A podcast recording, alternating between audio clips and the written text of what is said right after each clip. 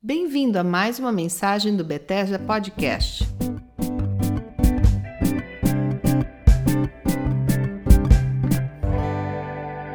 Oi, vocês. Quero hoje conversar sobre oração, intercessão. Esse é um tempo em que o mundo realmente precisa de intercessores de amor. É um período com tanto discurso de ódio, tantas desavenças, tanto desencorajamento, tantas mortes, doenças, coisas que nós, nenhum de nós jamais imaginou viver. E nós precisamos de oração, de intercessão, de redescobrir o Senhor como a nossa única força e esperança, escudo e proteção. Mas é preciso saber entrar na presença do Senhor. Nós precisamos estar cobertos pelo sangue de seu precioso Filho Jesus, para com ousadia entrarmos diante do trono da graça e podermos interceder pelas pessoas. Pense bem, a humanidade precisa de intercessores nesse momento. As nossas famílias naturais precisam de oração, precisam de pessoas orando por todos que fazem parte da nossa família natural. Os nossos amigos, companheiros de trabalho, nossa família espiritual precisa de oração. Nós precisamos tirar um tempo nesses dias para orar uns pelos outros. Nós precisamos orar pelas famílias que estão chorando a partida de seus entes queridos. Precisamos crer e criar pela palavra profética de amor o encontro com o Criador, com o nosso amado Deus, o desejado das nações para todo ser humano. Esse é um tempo de renovarmos a nossa fé, a esperança e o amor. O perfeito amor de Deus jamais acaba. O amor humano a empolgação, a simpatia até, tudo isso acaba, mas o perfeito amor de Deus jamais acaba. Senhor, ao entrarmos nesse episódio e conversarmos sobre oração, unja-nos com a tua sabedoria e com a unção do Espírito Santo que nos conduza a uma visão clara de como deve ser nossa postura de intercessores nesses dias nesses tempos em que a humanidade precisa tanto de oração. Cria em nós, Senhor, cria em mim um coração puro, renova dentro em mim um espírito reto. Essa oração está em Salmo 51, 10. Uma das primeiras coisas que eu sugeriria na sua vida de oração é que cada um de nós nos derramemos em amor pelo Senhor, para entrarmos em Sua presença com um cântico de amor, de gratidão, de exaltação. Sabe, tem tantas coisas complexas acontecendo, tantas coisas imensas acontecendo, mas nenhuma delas é maior do que Deus. Nenhuma delas é mais forte do que o Todo-Poderoso. Por isso, expresse a Ele esses profundos sentimentos de amor, desejo da sua alma. Como diz no Salmo 42, o salmista Davi, dizendo: Meu. Minha alma tem sede de ti, nosso coração, nosso espírito precisa dele. Vamos começar a conversar então em termos bíblicos. De novo, sugiro que você dê uma pausa, pegue sua Bíblia e vamos ler várias passagens bíblicas aqui para experimentarmos essa vida de intercessores. Deus está convocando intercessores pela humanidade nesse momento. Eu não sei como tem sido a sua experiência, mas eu tenho ouvido muita gente falando sobre julgamentos, sobre pecado, culpas, uh, etc., como razões pelas quais nós estamos passando por essa pandemia, por esse tempo tão devastador.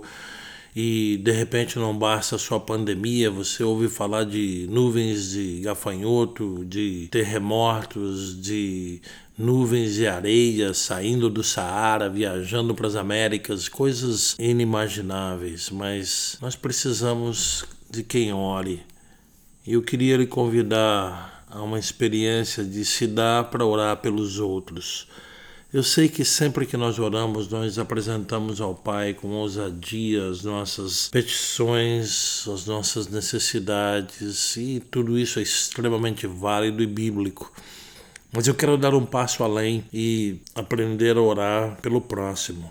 Interessa se são as pessoas mais próximas e amadas, queridas, ou, como disse Jesus, que devemos orar até mesmo pelos nossos inimigos. E eu não creio que eu tenha inimigos ou que você tenha inimigos, mas até mesmo com quem você não tem um contato ou que não gosta de você, sei lá como aplicar isso no dia a dia, mas ore por todos, está na hora de orarmos por todos.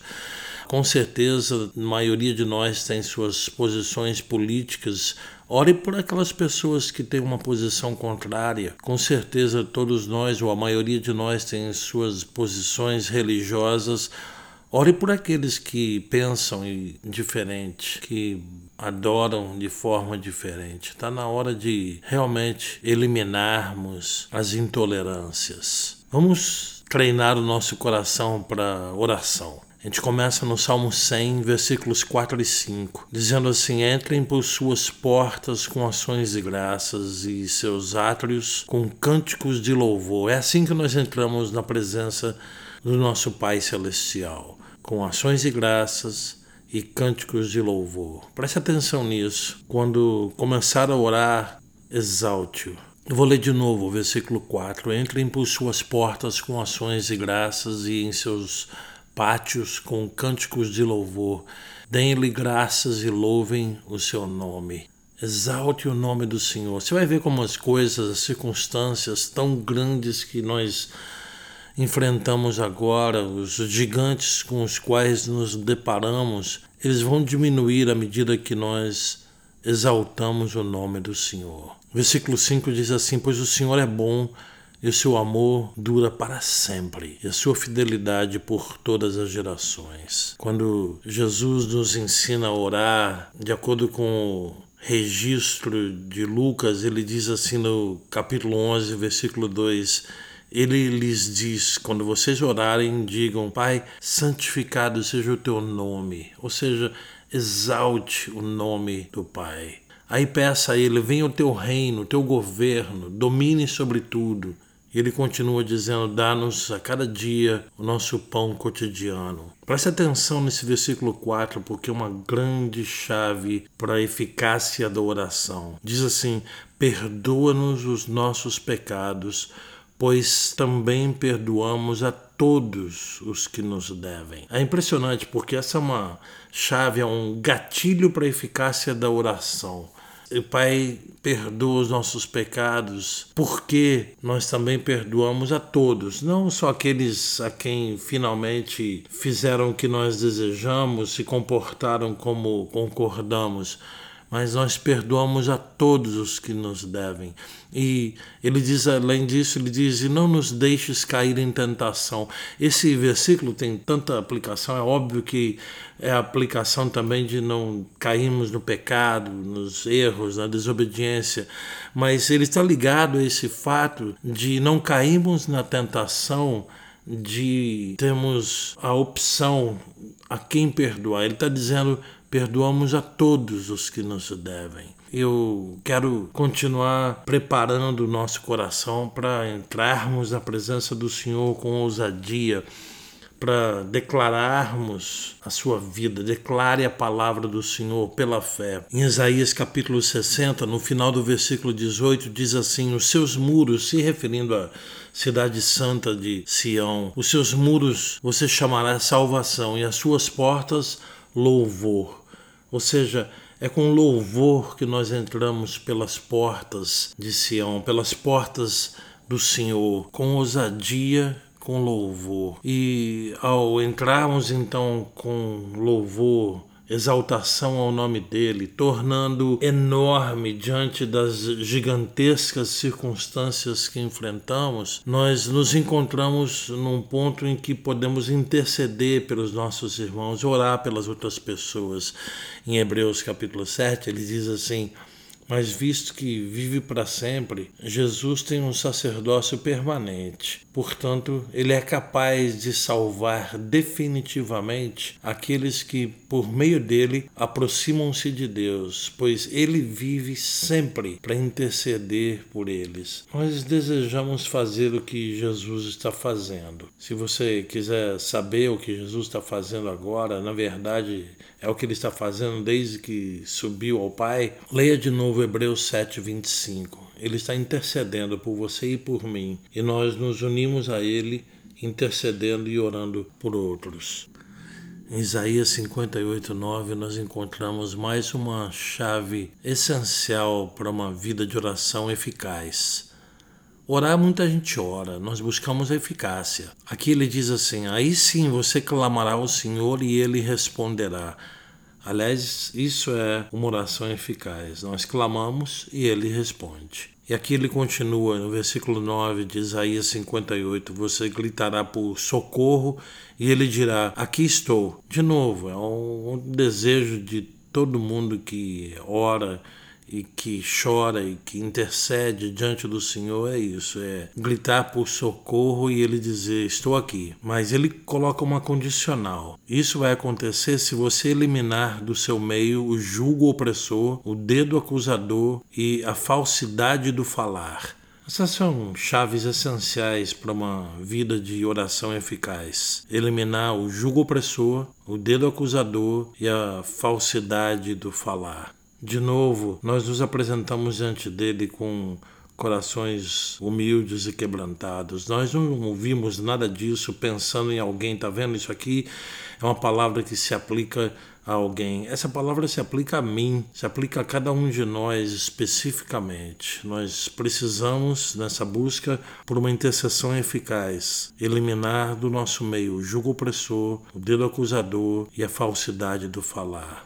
E muitas vezes a gente nem sabe direito como orar, não é verdade? Romanos 8, 26 nos ajuda muito, dizendo assim: Da mesma forma, o Espírito nos ajuda em nossa fraqueza, pois não sabemos como orar, mas o próprio Espírito intercede por nós com gemidos inexprimíveis. E aquele que sonda os corações conhece a intenção do Espírito, porque o Espírito intercede pelos santos de acordo com a vontade de Deus. Que todos aqueles que querem se entregar a uma vida de oração sejam cheios do Espírito Santo. Se você nunca tinha ouvido falar sequer dessa opção, que isso ocorra, que essa experiência ocorra na sua vida agora. Clame e ele te dará o Espírito Santo. Jesus envia o Espírito para quem pede. E está na hora de orarmos de acordo com a vontade de Deus, mas isso ocorre quando nós oramos no Espírito Santo. Mas acima de tudo, nossa postura tem que ser uma postura de muita humildade, de quebrantamento. Eu vejo muita gente citando 2 Crônica 7,14, falando do arrependimento que o povo precisa, mas nós precisamos tomar muito cuidado, porque quando nós falamos de confissão, arrependimento, pecado, mudanças de direção, tudo isso nós não podemos cair no engano de nos referir a outras pessoas. Daniel, ele tem uma oração maravilhosa no capítulo 9 e eu quero encerrar isso aqui hoje orando junto com você nesse episódio, começando no versículo 4 de Daniel 9. Orei ao Senhor, meu Deus, e confessei: Ó Senhor, És Deus grande e temível. Tu guardas tua aliança de amor leal para os que te amam e obedecem os teus mandamentos. Contudo, nós pecamos e fizemos o mal. Olha como Daniel ora. Ele não diz assim: Fulano de Tal pecou, Israel pecou, os jovens que estão aqui comigo, jovens hebreus que estão comigo aqui no Egito pecaram. Ele diz: Nós pecamos e fizemos mal. Fomos rebeldes contra ti e desprezamos teus mandamentos e estatutos. Versículo 6: Não demos ouvidos a teus servos, os profetas, que falaram em teu nome, a nossos reis, príncipes, antepassados e a todo o povo da terra. Cuide muito da palavra profética que você já recebeu na sua vida. Não pense nunca que ela é desprezível palavra que o Senhor já falou com você precisa ser reavivada. Como Paulo dizendo ao seu filho Timóteo, dizendo: reaviva a palavra que está em você, o dom que está em você pela imposição das minhas mãos.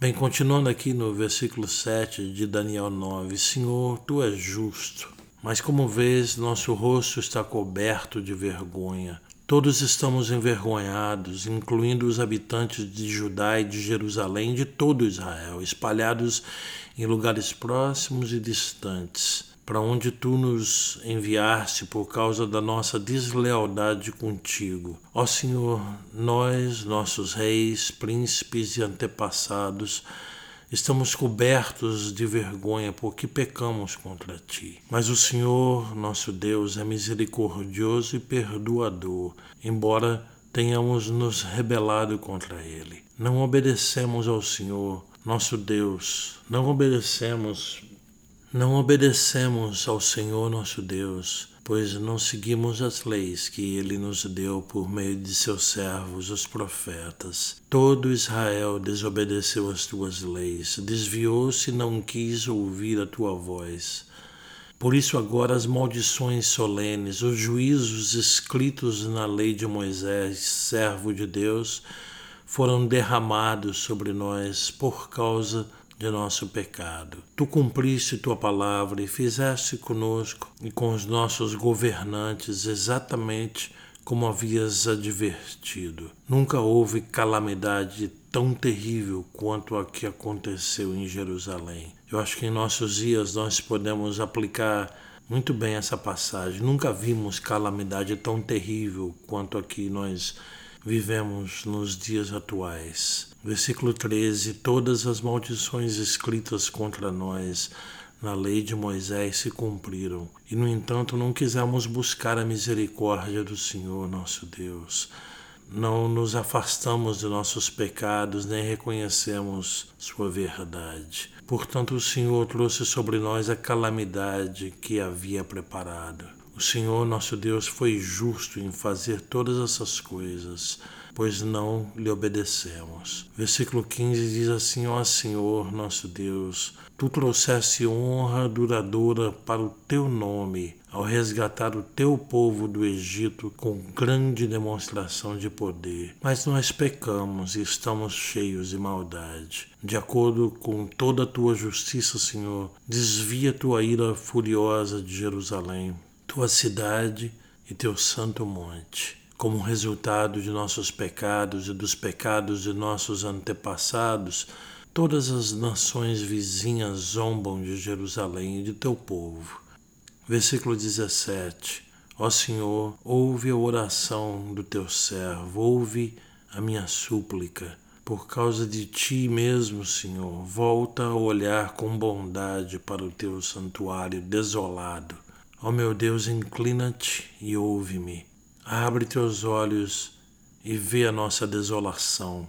Vê como a nossa cidade, a cidade que leva o teu nome, está em ruínas. Fazemos essa súplica não porque merecemos, mas por causa da tua misericórdia. Versículo 19 encerra dizendo: Ó Senhor, ouve, ó Senhor, perdoa, ó Senhor, atende-nos e age. Por causa de ti mesmo não te demores, ó meu Deus, pois teu povo e a tua cidade carregam o teu nome. Que nós tenhamos aqui de Daniel uma lição imensa de como devemos orar com muita humildade. Essa é uma oração sacerdotal.